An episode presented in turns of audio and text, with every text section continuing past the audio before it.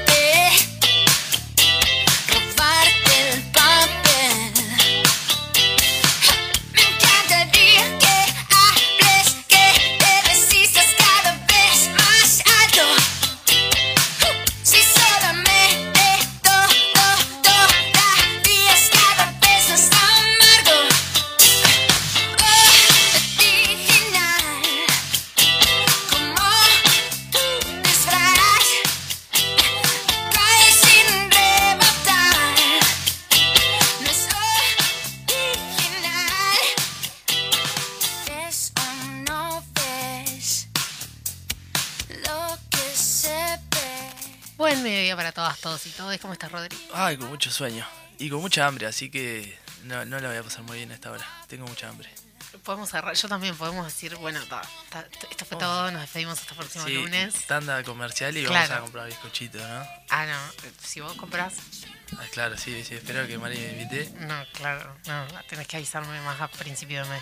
¿Qué estábamos escuchando, Mariana? Estamos Arias? escuchando a Marinina Bertoldi, que el programa pasado fue uno de los recomendados del invitado y eh, vos eh, eh, criticaste mis gustos musicales y yo te dije que escuchaba a Marinina y te dije para el próximo lunes vamos a estar escuchando, así que hoy van a, so- van a sonar dos canciones de Marinina Bertoldi y La- además elegí eh, de distintos discos. La habilidad que tenés como para hacer una pregunta que no tiene nada que ver conmigo, de echarme tierra en cualquier momento. Fuiste vos el que me bardeó. No, pero Mis no por esta, por, por esta mujer, no. No, bardeaste mis gustos yo. musicales, bardeaste mis gustos musicales en general y hiciste como un comentario de que ay, solo escuchás no sé qué cosa.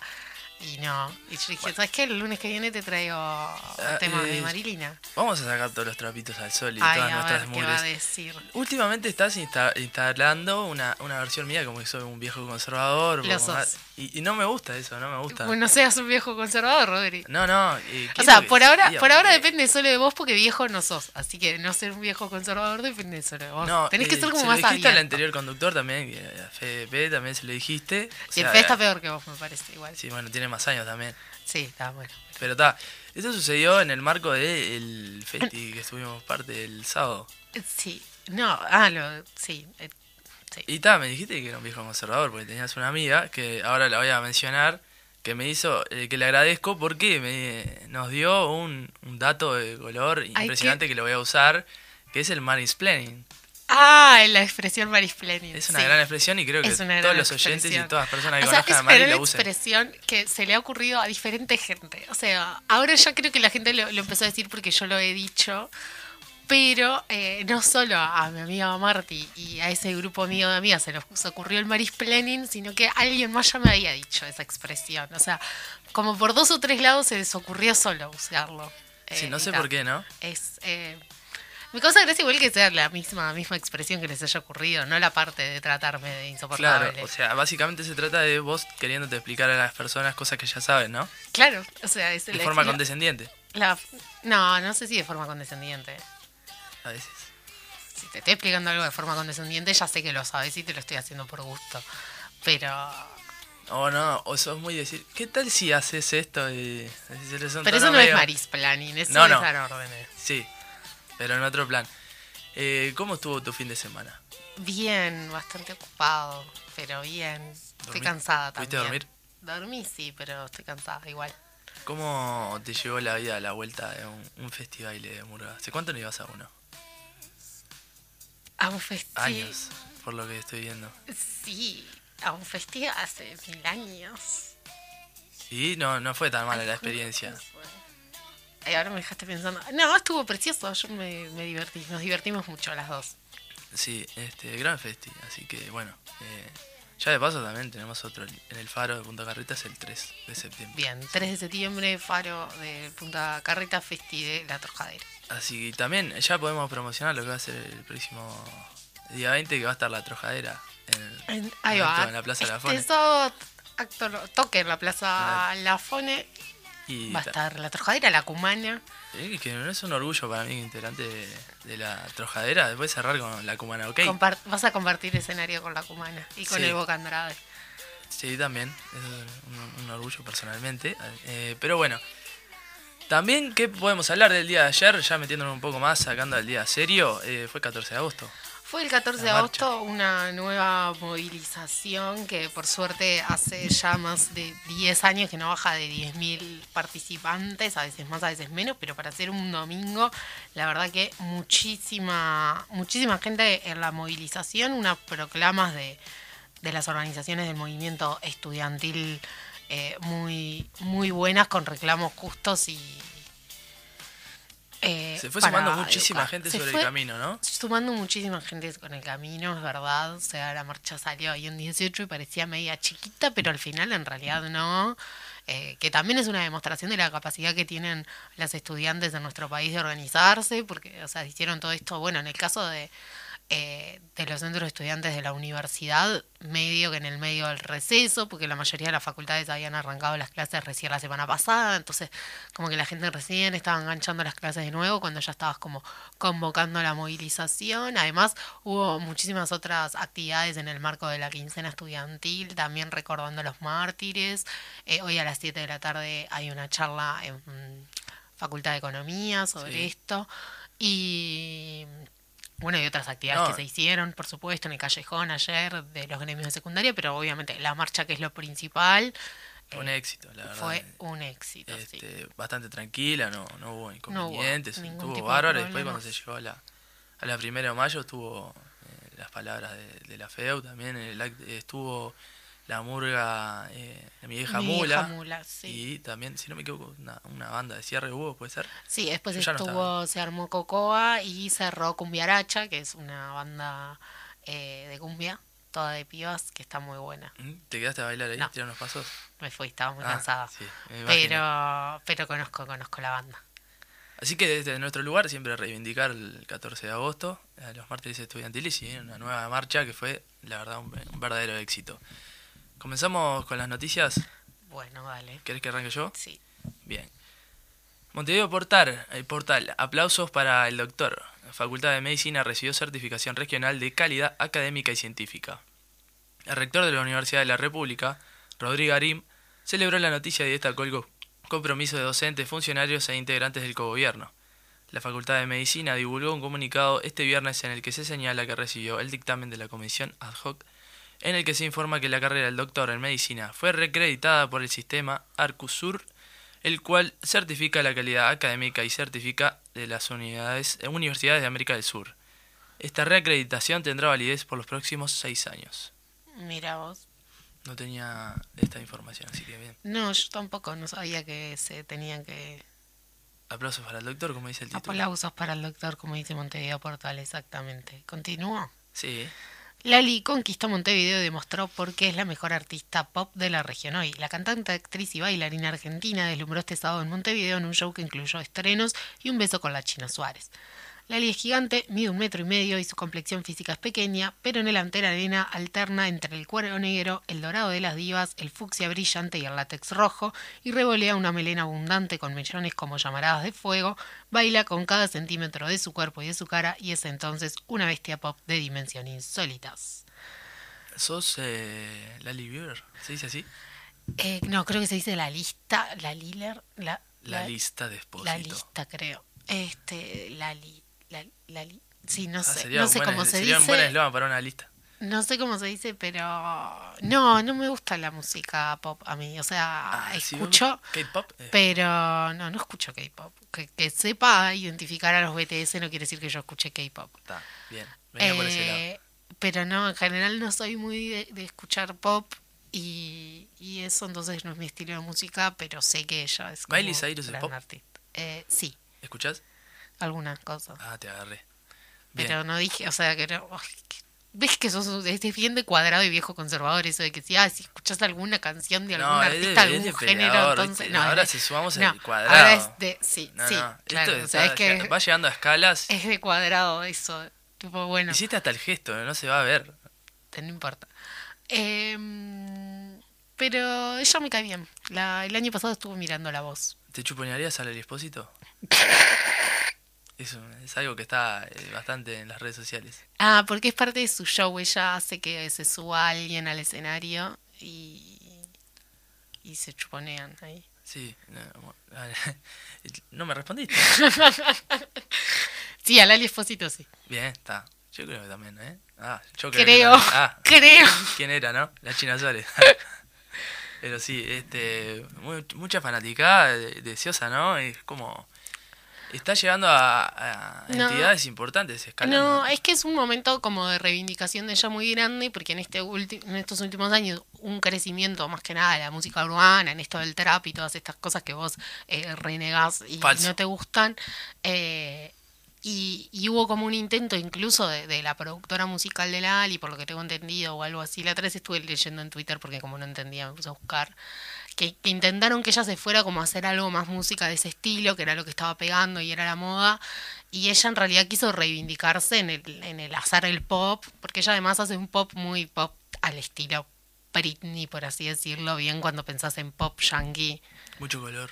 Claro, eh, bien ese estilo de pop que es el que le gusta a ella y que ella lo reivindica, pues tipo, si no se gusta, lo escuchamos, nos encanta, dice, ¿por qué no podemos hacer esto en castellano, en español? En, este, hay una entrevista que le hizo la diaria ahora por, por el, el tour este que, que subieron videitos de, de partes de esa entrevista en las redes y estaba viendo eso también que, ella decía eso. Y bueno y entonces como en ese momento de ella reivindicar el yo hago el estilo que a mí me gusta y tengo mi público y hay un público para la música que yo quiero hacer y no todo es música eh, de lo más urbana del trap y demás entonces el éxito del tour también es demostrar que, que no pierde vigencia su planteo y, y su estilo eh, y que ella sigue llegándole a miles o sea la de la nena estaba llena Explotado. Pero creo que Aparte, también va, le- va- leí por ahí que hubo un eh, apagón en el medio.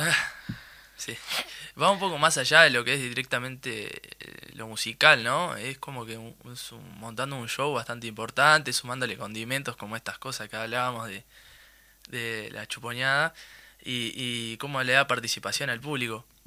Claro, y no, y además eso de que del, del, del- de ella como figura central en un cuerpo de baile también. O sea, realmente ha logrado adaptar cuestiones que eh, capaz que se ven mucho más que hacen en las artistas pop de Estados Unidos o de Europa.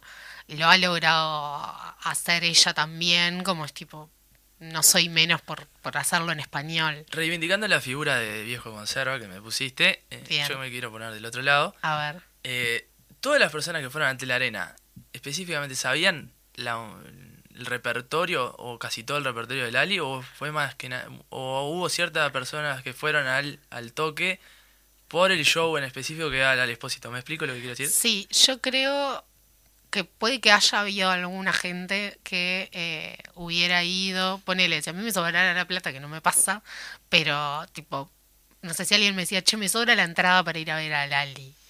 Yo diría, bueno, va para ahí, ¿entendés? Sin conocer más que por arriba un par de canciones que escuché. Pero tiene realmente una base de fans muy grande ella, o sea, realmente hay gente que la escucha, que la tiene como ídola. Sí, no, no hay que idealizar a la gente. Está bueno. Si no, Pe- preguntar pero estás trayendo otro debate que nada que ver con Si no, nada. pregunté a las hinchas de Nacional. Este, pero bueno, eh, Un saludo a Luis Suárez. Sí, no me, no me refería a él, pero igual, no pasa nada. Este, volviendo a lo de Lali, sí, estuvo la participación de la China Suárez, eso también como que la obligaron básicamente a que... Sí, sí, par- aparentemente tipo como cu- cuando llega, no, yo no sé bien cómo es que está estructurado el- la cuestión, creo que en un momento llega como el momento del, en el, del concierto en el que pasa lo del chuponeo o algo así y la gente empezó a gritar el nombre de la China porque sabían que había ido a verla y entonces la llamó a ella, Porque creo que fue algo Supuestamente así. está radicada acá, ¿no? Está viviendo acá unos meses porque está filmando no sé qué cosa. Ah, y, y está bueno igual porque uno cuando escucha a artistas extranjeros eh, te dice cuando viene a Uruguay que el público no es tan efusivo como el argentino, claro, que es súper gris, que Sí. son todos Fernandos Cabreras. Sí. Y, y es básicamente eso, tiene verdad, tiene razón. Eh, acá mucho, mucho color, mucho brillo, mucha efusividad. Es Sí, totalmente no, y- distinto. no, pero además también, o sea, el, el público capaz que también es como eh, bastante, no sé si adolescentes, no sé si solo adolescentes, creo que no, había gente de mi edad más grande incluso, pero claro, también me parece que cuando tú haces de fans, tenés un, grupo de, no sé, gurisas de 17 años, Claro, sí. obviamente son más efusivas que yo, Yo tengo- que me capaz pa- que iba y me Hay, gozaba hay como un axioma que es eh, eh, las personas que van ahí es la misma que van Lali Espósito y la Breche. Sí, está, o sea, es, es como esa onda, porque pese a que ella hace otro estilo de música, sigue siendo parte de, de esta generación de artistas de Argentina que, que incluye igual a esa música urbana. Me cae bien Lali. Igual Lali también tiene como eh, un reconocimiento por parte de, de muchos artistas grandes argentinos, ha sacado temas con Fito Páez, ha hecho covers de Charlie, que Charlie se los ha elogiado, eh, entonces logra ahí como Bien, generar... banco. Me cae bien. Claro, tuve que decir Fito Páez y Charlie. No, no, no, el Fito Páez no, no es algo que me fascine igual, pero también lo banco. Igual Fito Páez es bastante colaborador con los artistas emergentes de Argentina. Ha hecho como, por ejemplo, creo que hizo con Conociendo a Rusia también. Referí. Mientras Suárez y Nacional están en el vestuario en Belvedere, la utilería debió dejar todo afuera. El camarín visitante sigue siendo muy pequeño en Belvedere y normalmente no entran todos los que van. Luis Suárez y sus compañeros de Nacional arribaron al estadio de Belvedere sobre la hora 13.45 horas y se instalaron en el pequeño camarín que siempre utilizan los clubes visitantes en este escenario desde hace más de 10 años. El lugar es tan pequeño que la utilería debió, dejar todos los bolsos y los bultos afuera ya que no entraban en el mismo. Es que cuando ingresaron los futbolistas y todo el cuerpo técnico no hubo lugar para nadie más. No entiendo si esto pasa, o sea, si está hace más de 10 años el coso, porque es noticia esto. Porque está Suárez. Ah, Y Suárez tiene que tener un, un- un O sea, trato de figura que- mundial como lo que es. ah, había que buscar una excusa para darle noticias de Suárez. No, en realidad no, es para... eh, va en contraste también con lo que es el precio de la entrada que le fijó eh, Ah. el, el dueño de, de Puritas a, a las hinchas de Nacional. Y acá quiero ser muy cuidadoso porque tengo bastantes personas eh, conocidas que son hinchas de Liverpool. Y no lo solo digo por la persona que vos conocés, sino tengo más. Entonces, como tengo un micrófono al aire, no quiero ser demasiado expresivo con el negro de la cuchilla. Pero bueno, las condiciones son parecidas al vestuario visitante que tiene mi querido Club Atlético Yale, con todas las limitaciones. No teniendo un presidente que tiene una empresa multimillonaria. ¿Te toca seguir? Damn. Más del 60% de la población está en contra de subir la edad jubilatoria, pero a favor de la eliminación de las cajas parasesta- paraestatales. Además, 61% considera que el sistema de seguridad social debe ser reformado, según un estudio de la Usina de Percepción Ciudadana. El anteproyecto de reforma de la seguridad social está en pleno debate en los partidos políticos y entre las organizaciones sociales y sindicales, tras la presentación de la iniciativa a fines de julio. En este marco, la Usina de Percepción Ciudadana llevó adelante entre el 5 y el 11 de agosto un sondeo sobre el conocimiento que tiene la población del proyecto y sus opiniones al respecto. Sí, obvio que la gente va a estar en contra de trabajar Lógico. más años. Sí, yo... le- Yo le- cuanto o sea, menos hace- trabajo, mejor. Es el tercer lunes que hablamos de esto, pero nada, por si la gente tiene dudas, no queremos trabajar hasta los 80. No, ni queremos vivir hasta los 100. No, empezando por ahí. exacto. Pero bueno, es, es como una lógica eh, bastante absurda eso de que preguntar a la gente si quiere trabajar más edad o menos, sobre todo con las generaciones venideras, con el cambio cultural de, de que los jóvenes no tenemos, no queremos ser explotados ni tenemos hábitos de trabajo así. Este, y bueno, pero en realidad después le preguntás cuando vienen las elecciones de lo que son las BPS y te dicen para qué me hacen votar o para qué tengo que ver qué estoy haciendo. Sí. Entonces se da como esa dicotomía. Pero bueno, eh, no quiero trabajar más. ¿Vos, Mari? No, tampoco. ¿Cuándo salimos de licencia? Ojalá que mañana. el popular. Cueste, Instituto Cuesta Duarte crece la desigualdad y se retrasa el retorno a salarios de prepandemia. Hoy la economía uruguaya es capaz de generar mayor riqueza que en 2019, pero la masa de salario real no solamente no ha crecido en igual proporción, sino que ha sido reducida en términos absolutos, provocando un empeoramiento sustantivo en la distribución entre trabajo y capital. Según un estudio realizado por el Instituto Cuesta Duarte, crece la desigualdad en relación a la distribución entre trabajo y capital. Asimismo advierte que el proceso de retorno a los niveles de salario real previos a la pandemia que iba a comenzar en julio de 2021, según lo anunciado por el gobierno, que haría postergado para 2023. Acá es, es una sarta de, de falacias que ha estado el- diciendo el gobierno en los medios, como diciendo estamos recuperando el salario. Y todo este tiempo que pasó, todos estos años, y- y eso no, no se va a recuperar. O sea, vas a volver a tener lo que te correspondía años atrás. Claro, o sea, es eso, la cuestión del, del salario real, porque si yo, o sea, antes... No, no me voy a poner a explicar el salario real al aire. El poder pero- de compra. Claro, es el poder de compra. Es cuán- cuánta cosa yo compro con, puedo comprar con mi sueldo. Y si puedo comprar menos, entonces tengo menos sueldo. Lógico, o sea, sí, O sea, sí. no, no es que te van a sacar plata pero si yo te subo los precios de todos y no te subo a vos tu sueldo, como- entonces lo que te estoy haciendo es bajando el sueldo. Lo que te dice, no, yo con eh, mil pesos eh, voy a la, la nafta, ¿viste? Ah, la- yo siempre pongo mil de yo super. siempre me veo mil. Está, pero bueno. Yo tengo esa, pero con los boletos. Yo siempre pongo 20 boletos. Y sí, yo ah, eh, pongo 40 y después cuando termina el mes pongo, pongo menos porque, bueno, claramente. Pero el boleto estudiantil, qué éxito, ¿eh? Es un éxito, conquista en la movilización y la militancia estudiantil también. Así que otro. Qué genial Aprovechamos eso. ahí, Soy- salud, 14 de agosto. Soy genial dándote pie, Mari.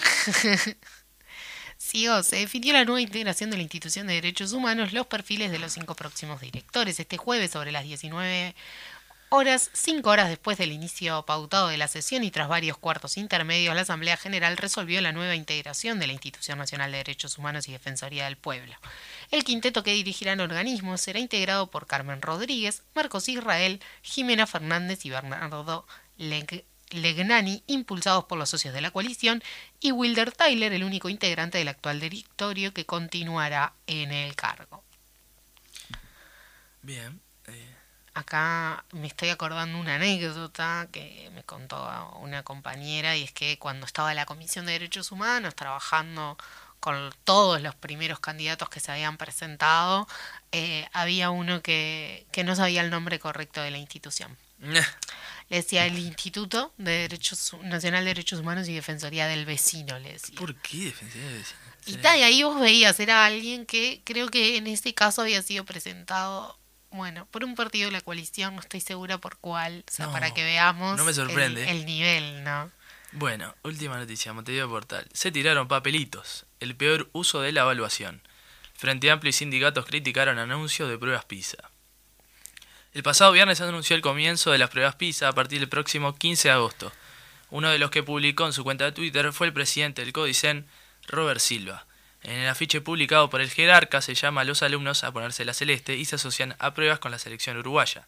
La publicación no tardó en generar polémica y el, direct- y el exdirector de, prima- de primera durante Prima- eh, está mal escrito. Durante Ah. el último gobierno del Frente Amplio, Pablo Caschiani criticó las pruebas, el peor uso de la evaluación en la educación. Inició su, su posteo Caschiani en Twitter. En tanto, la Federación Nacional de Profesores, FENAPES, también se refirió al tema.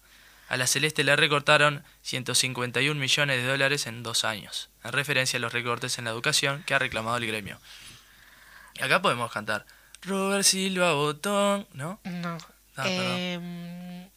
O sea, también entra el, el- el ver esto de las evaluaciones, medio que como un fin en sí mismo, las pruebas PISA son como bastante criticadas en general también, se dicen que son un indicador más a tener en cuenta, pero que no es, o sea, no podés medir el nivel educativo en función de tus resultados de las pruebas PISA.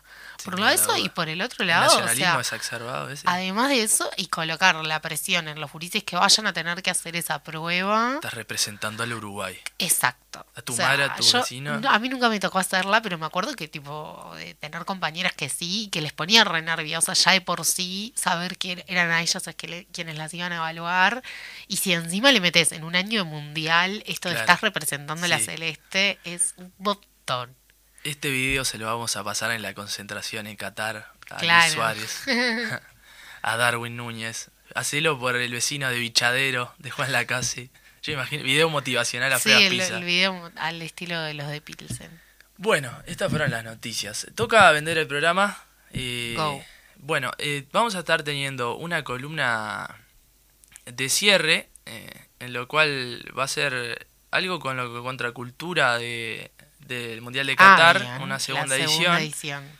Y también vamos a tener, eh, después de la pausa comercial, al- a, Florencia Alonso, licenciada en Ciencia Política, que vamos a estar hablando de la coyuntura política, socioeconómica en Argentina y también regional. ¿Cómo estuve? ¿Lo entendí bien? Perfecto. Tanda comercial y volvemos con más de la mecha.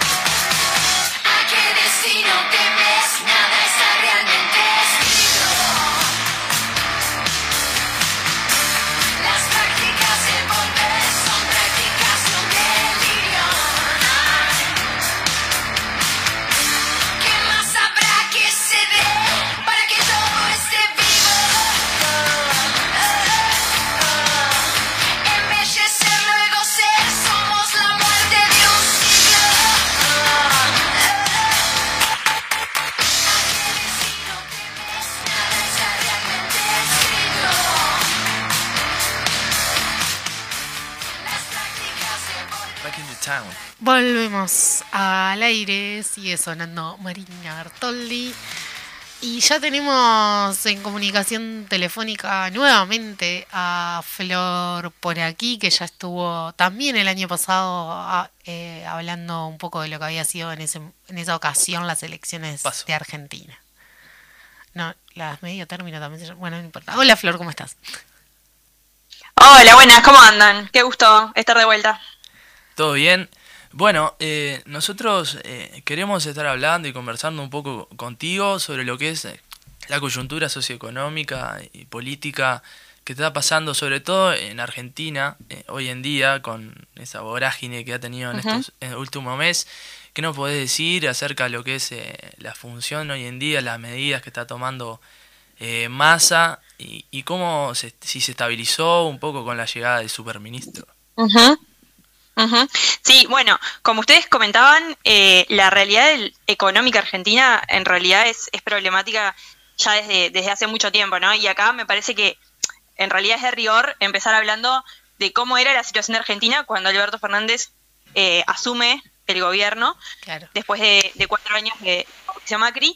Y la realidad es que la Argentina en ese momento tenía contraída la deuda con el Fondo Monetario Internacional más importante de la historia del FMI. O sea, no solamente la más importante del mundo en ese momento, sino la más importante y la más grande eh, por su monto que el FMI había tenido jamás con algún país.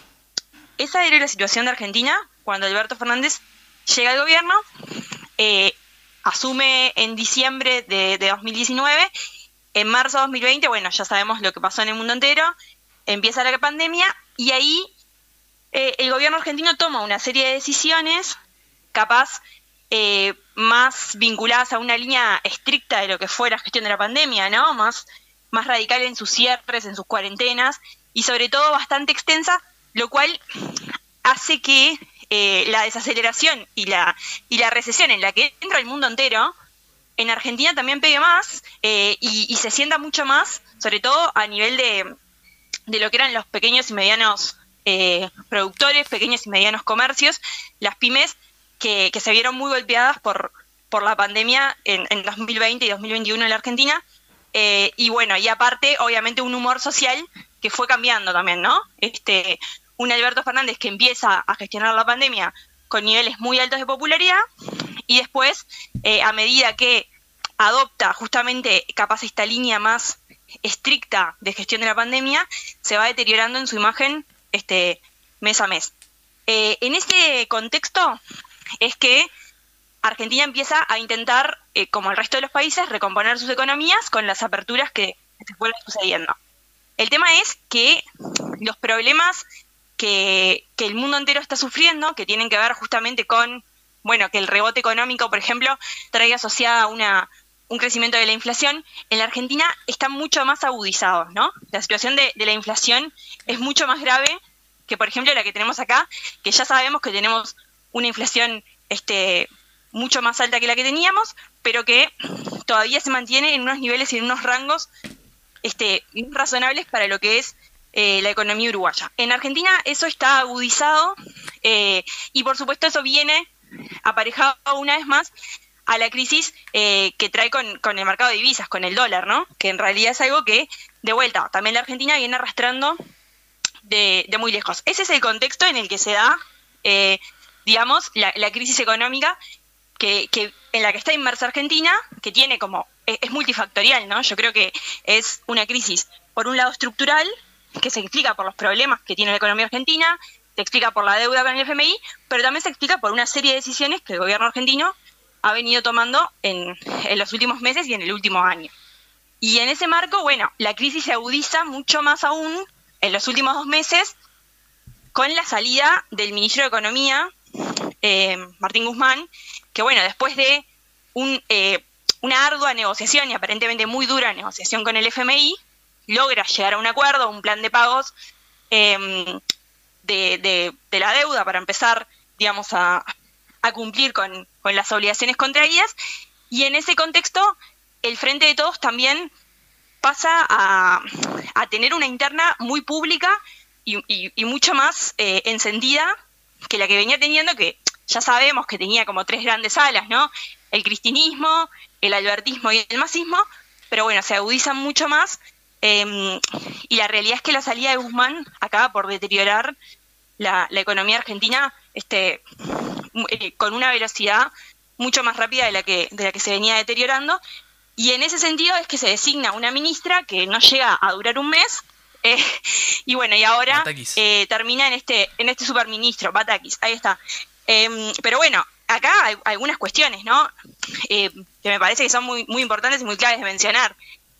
Una economía en cualquier momento de crisis o sea la economía en general necesita como dar mensajes, si se quiere, como más de certeza respecto al rumbo, incluso cuando el rumbo adoptado de repente puede no ser el que los agentes económicos prefieren, pero sí que siempre es mejor dar mensajes claros y concretos respecto a las decisiones que se toman en la economía. Entonces, eh, una economía que empieza eh, con estos vaivenes, que cambia tanto de caras, que negocia un acuerdo con el FMI y a los meses la persona que está al frente de la negociación eh, cae, incluso por eh, fuego amigo dentro de su propio gobierno, y es sustituido por una persona que está menos de un mes, que llega a viajar a Estados Unidos, a negociar con el FMI de vuelta, y esa ministra vuelve a ser removida. Bueno, todo eso son, digamos, agravantes de una situación que, como les decía, ya venía muy complicada, ¿no? Y, bueno, y desde la llegada de masa, al parecer, el, el dólar blue, que de repente puede ser un indicador que está bueno mirar a ver cómo viene la devaluación de la moneda y cómo viene la inflación y el precio del dólar, dejó de subir, pero bueno, si bien tuvo un descenso en los primeros días, eh, sigue estando en, 300 pesos, ¿no? Que sigue siendo eh, más o menos el doble de lo que estaba a cuando Martín Guzmán dejó el ministerio hace dos meses. Eh, sí, eh, se ha hecho mucho énfasis y hincapié en, la, en el cambio de de ministro de Economía, eh, sobre todo, de hecho a, Guzmán, Guzmán eh, renuncia o, deja el Ministerio de Economía cuando está hablando en acto Cristina este, y se entera en ese mismo preciso momento, pero es algo eh, común ¿no? en, la historia política argentina, las renuncias de los ministros de Economía y que ha pasado en, otro, en, otras presidencias, ¿no? Sí, tal cual. estas situaciones en realidad que veníamos contando han pasado muchas veces. Argentina ya tuvo una hiperinflación en los años 80 durante el gobierno de Alfonsín. Eh, también Argentina arrastra problemas con el dólar desde tiempos inmemoriales. O sea, Argentina llegó a adoptar un tipo de cambio, un peso, un dólar durante el menemismo. O sea, Argentina siempre tuvo problemas para lo que es este, su relación, digamos, con, la principal divisa extranjera. Y por otro lado, eh, es también como, como tú decís, o sea, la inestabilidad, por ejemplo, en, las caras que han estado al frente de la economía, pero también em, al frente muchas veces de, otros ámbitos de los gobiernos, incluso de las presidencias en momentos de crisis, eh, sí, ha sido, ha sido muy volátil, eso es lo que marca la tradición. Em, y también por eso es que ahora se, se está hablando bastante como esto, bueno, de la, digamos, de la normalización de la economía argentina, que pasa a ser como, como un objetivo eh, que, está como bastante extendido, que, que tiende a ser lo deseable, ¿no? O sea, algo así como normalizar el funcionamiento de la economía. Uno diría, bueno, eso es como una vara bastante baja, ¿no? O sea, pretender que una economía funcione dentro de los parámetros más o menos normales. Eh, bueno, eso en Argentina en realidad es algo que todavía nunca se consiguió y que en estos días se viene mencionando mucho. Eh, y bueno, yo creo que hay una apuesta del gobierno de, Alberto Fernández en la figura de masa de intentar hiperconcentrar el poder este, y bueno, y tratar de dar algunas certezas, sobre todo a, algunos agentes económicos que tienen mucho poder, ¿no? Este, claro, y ahí ya nos podemos meter capaz te iba a preguntar en lo que es la figura de masa. Justamente eso sobre la figura de masa y cuál ¿Qué señal es colocarlo a él en este, en este lugar? Para, ¿Y para quién son las señales y qué es lo que se busca? Porque también Massa, dentro de, ese frente de todos, viene a hacerlo más hacia el centro, por decirlo de alguna manera. Sí, bueno, ahí está. O sea, en realidad yo creo que lo primero que señala la super, el superministerio de, de Massa, en realidad, y, y, de hecho la inclusión de Massa en, en el gabinete, es eh, lo débil que es Alberto Fernández como presidente. Esto ya me acuerdo que el año pasado cuando conversamos después de las, de las legislativas decíamos, Alberto es, es uno de los presidentes más débiles que ha tenido la Argentina. Eh, y, bueno, yo creo que Alberto, el último gran soldado que le quedaba en el gabinete era Guzmán, eh, lo perdió y aparte terminó claudicando, digamos, frente a una de las cosas que siempre se dijo que, que quería evitar, que era incluir a Massa en el, en el gabinete, ¿no? Él veía que Massa estaba bien donde estaba en la, en la presidencia de la Cámara. ¿Cómo? Que, entre ellos no se lleva para nada bien, ha tenido millones de ripideces. sí, ahí hay problemas de los que quieras. tenés este, sí, tenés problemas entre entre Cristina y Alberto, problemas entre Massa y Alberto, entre Massa y Cristina, entre Scioli y Massa, o sea, hay como una, una interna que llueven tiros de todos lados, ¿no? Hicieron venir a, a, Daniel Scioli de, Brasil hasta Argentina y, después lo, echaron así como si nada. En un ninguneo de, de, Massa y de Alberto Fernández, Daniel que, bueno, tuvo que volver a Brasil.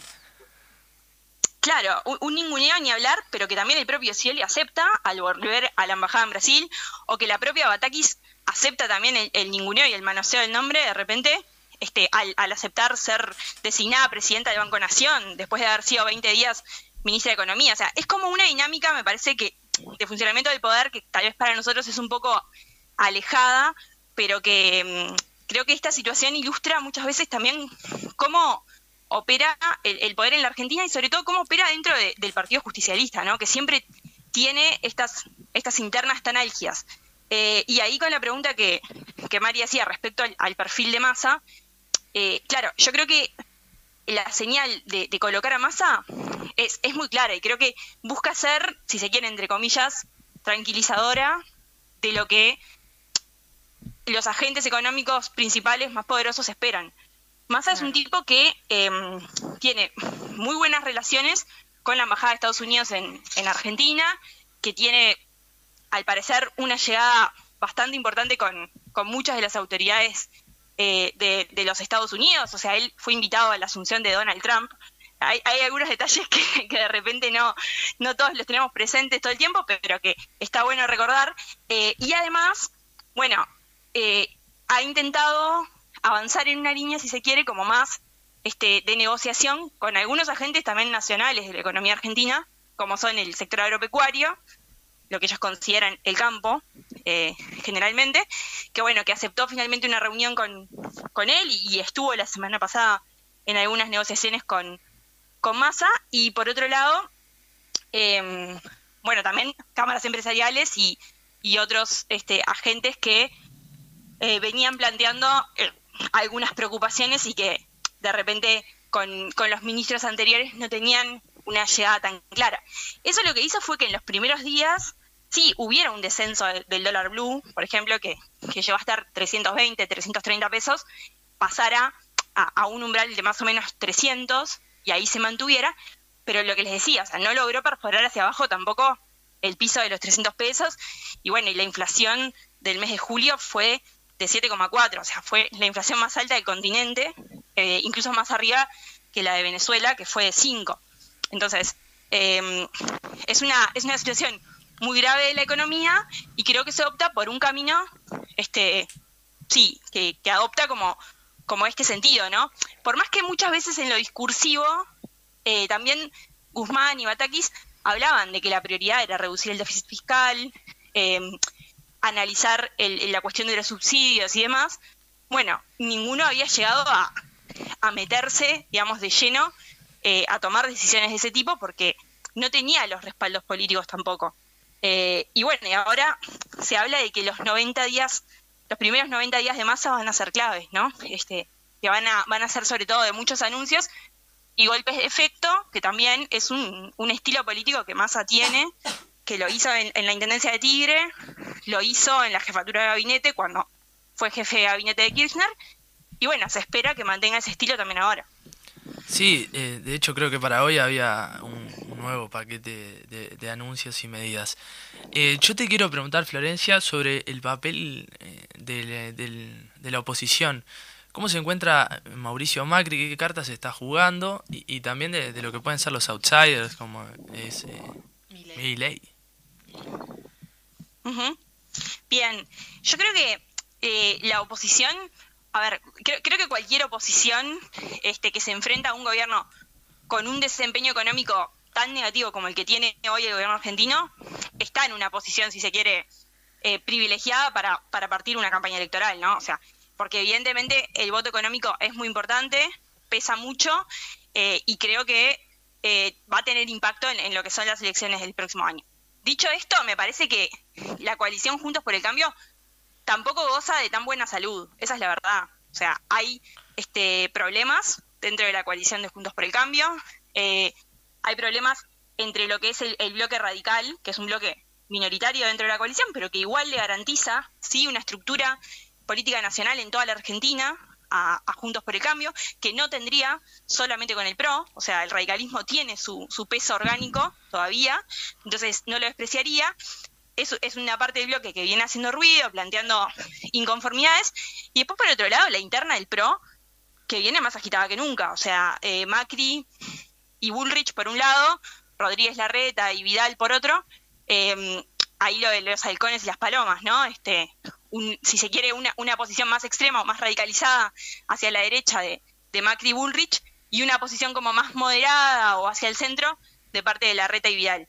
Entonces, hay que ver cómo se decanta eso, pero me parece que la coalición eh, de Juntos por el Cambio tiene algunos desafíos, porque lo que ustedes hablaban, por ejemplo, de, de la incursión de Milei y también eh, su posicionamiento como tercera fuerza, yo creo que es un reto para ellos, porque es probable que eh, le pueda intentar captar cierto electorado por derecha, ¿no? Sobre todo si el candidato fuera eh, Horacio Rodríguez Larreta. Entonces creo que ahí, eh, bueno, me parece que, se está jugando un partido importante y, y, eso, creo que no es una coalición que en este momento esté en el mejor, en el mejor momento, vista las condiciones que le está presentando el gobierno.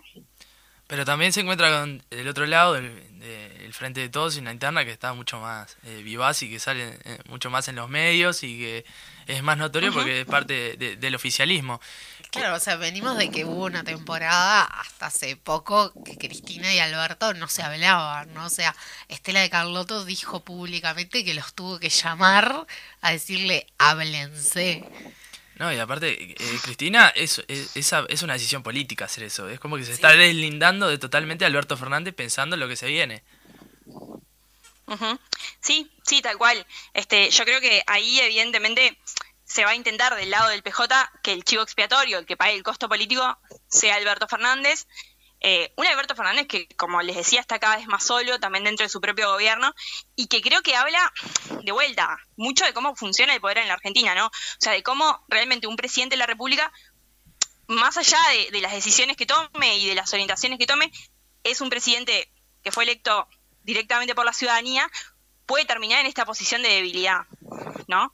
Em, y bueno, y en ese sentido también mencionar que en el medio de toda esta situación se está librando también una batalla judicial eh, que involucra a, la expresidenta Cristina Fernández de Kirchner y que también la enfrenta, si se quiere, con, el albertismo, ¿no? Porque, bueno, desde, el lado del kirchnerismo más duro se cree que de repente el gobierno no hizo todo lo que estaba a su alcance para intentar que, algunas de las causas, sobre todo la de obra pública, que es la que ahora la está comprometiendo más, este, por, por el caso de las Báez en Santa Cruz y demás, bueno, esa causa tomó un vuelo bastante importante y, y no, digamos, no se frenaron a tiempo, entre comillas, sus consecuencias, ¿no? Entonces creo que esa variable también está jugando. Florencia, y toda esta, esta coyuntura que está sucediendo en Argentina, esta inestabilidad política y económica, ¿en qué afecta y cómo está afectando o puede afectar a, Uruguay? Bueno, yo creo que evidentemente a, Uruguay lo afectan mucho las crisis de, los países vecinos. Este, eso sucede siempre en una economía dependiente también como, como la que tiene Uruguay, de una escala pequeña, Em, y bueno, y uno de los socios comerciales principales como, como es la Argentina y también este, uno de los de los miembros del, principal bloque comercial en el que está Uruguay, que es el Mercosur. Este, además, creo que bueno, en lo que es la relación bilateral entre ambos países, me parece que eh, algunas decisiones económicas que, que, pueda tomar o que ya viene tomando el gobierno argentino también podrían impactar, este, por ejemplo, en, en, algunos eh, desempeños económicos de, nuestro país, ¿no? Como por ejemplo, este, creo que, bueno, que la situación de, inflación y evaluación de la moneda argentina también vuelve como a, colocar a Uruguay con algunos problemas de competitividad, si se quiere, que también Uruguay ya tiene de por sí, ¿no? No es que sea responsabilidad de, la Argentina, pero que bueno, que los vuelve a dejar más en evidencia. Lo mismo la situación de, por ejemplo, el turismo, que es una de las industrias también principales, sobre todo ahora en, el último trimestre del año se va a empezar a ver y, también en el verano. Eh, bueno, me parece que es de esperar que, en ese sentido haya un, perjuicio también, ¿no? Lo último, y a de, comentario más que nada pintoresco. Qué llamativo ver a, a, Moria Kazan en la asunción de, Sergio Massa, ¿no? la, verdad que sí, la verdad que sí. Es que Argentina este, pero bueno, si no existiera Argentina, habría que inventarla. Es la pareja del Pato Galmarini. Claro, es, la madrastra de masa. Exacto.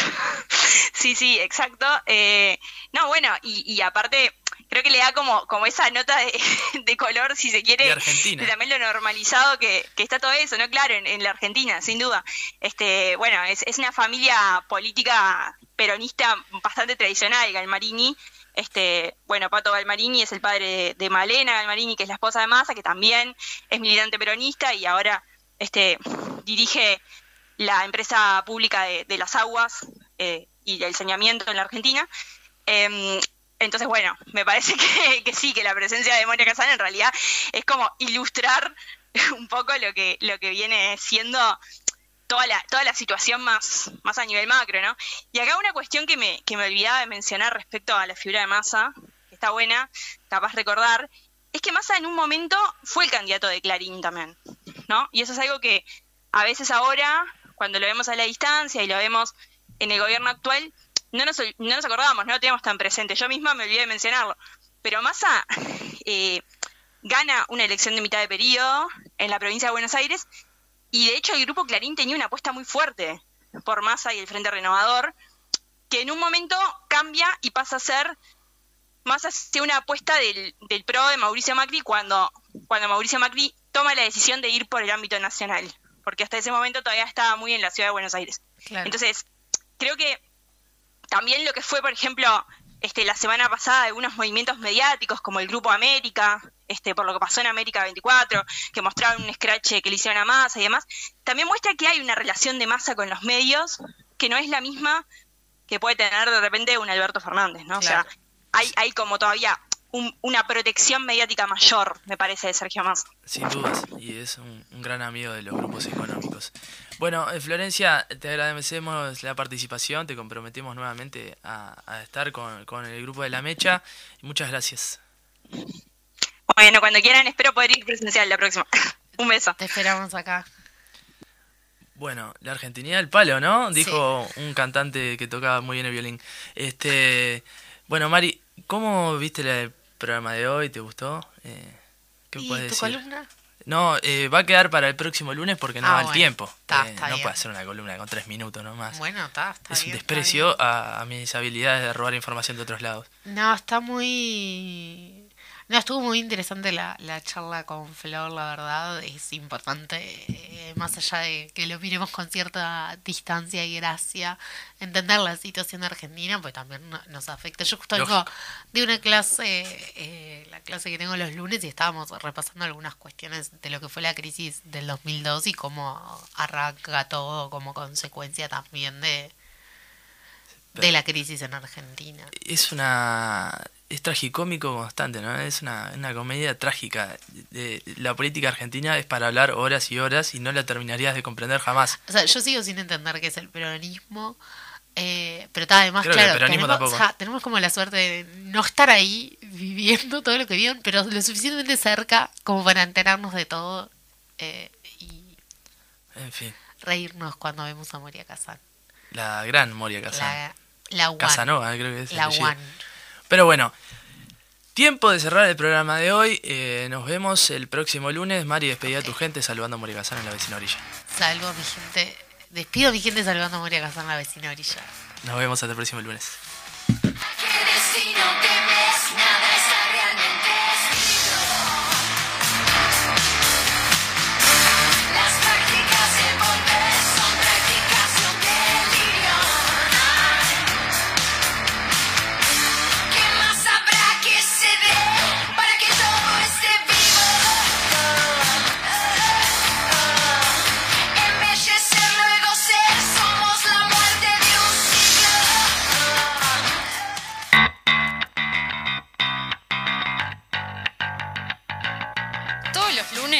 A partir de las 12, estaremos con el programa La Mecha.